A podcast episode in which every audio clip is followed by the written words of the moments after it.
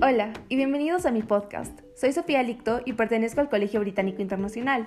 Es un placer y un honor unirme a la celebración del Colegio Italiano Paolo Diacono.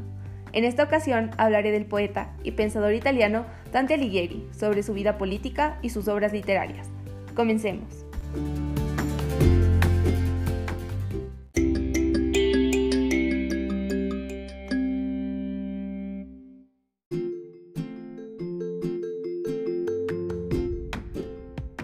Para empezar, es necesario conocer que su vida política empezó en el año 1295.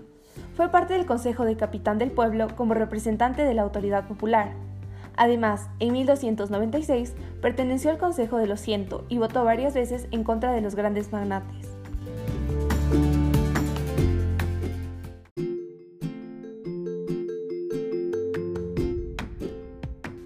Fue por esta época que surgieron grandes disputas por el nuevo Papa Bonifacio VIII, y hubo más división política en Florencia de las ya existentes. Los negros o gibelinos, encabezados por los Donati, es decir, la parte de los magnates, quienes poseían el favor del Papa, y los blancos o guelfos, quienes eran banqueros y comerciantes. Esto se convirtió en un enfrentamiento interno de Florencia entre el pueblo y la autoridad papal. Finalmente, en 1301, los blancos fueron derrotados. Por esta razón, Dante realizó algunas actividades políticas, se opuso a que le fueran enviados 100 hombres al Papa Bonifacio en Marema. Fue nombrado embajador ante el papado, pero cuando llegó a Roma fue detenido.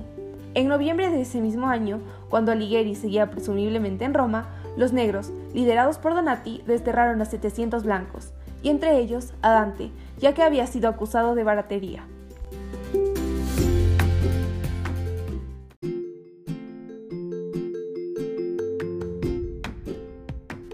También es necesario conocer que gran parte de su vida política se puede ver reflejada en sus obras, como la Divina Comedia. Este poema, escrito durante más de 15 años y publicado en 1307, que relata el viaje de Dante por el infierno, el purgatorio y el paraíso, mientras era guiado por el romano Virgilio.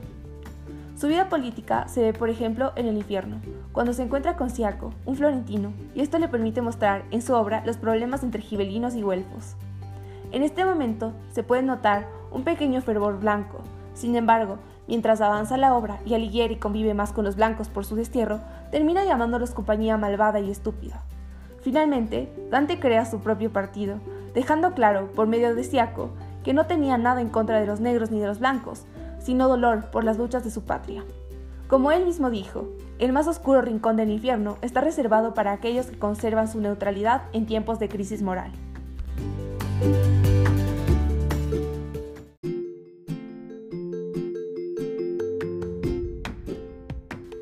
Además de la Divina Comedia, escribió otras obras como La Vida Nueva, El Convivio y De Monarquía, que es exclusivamente de carácter político.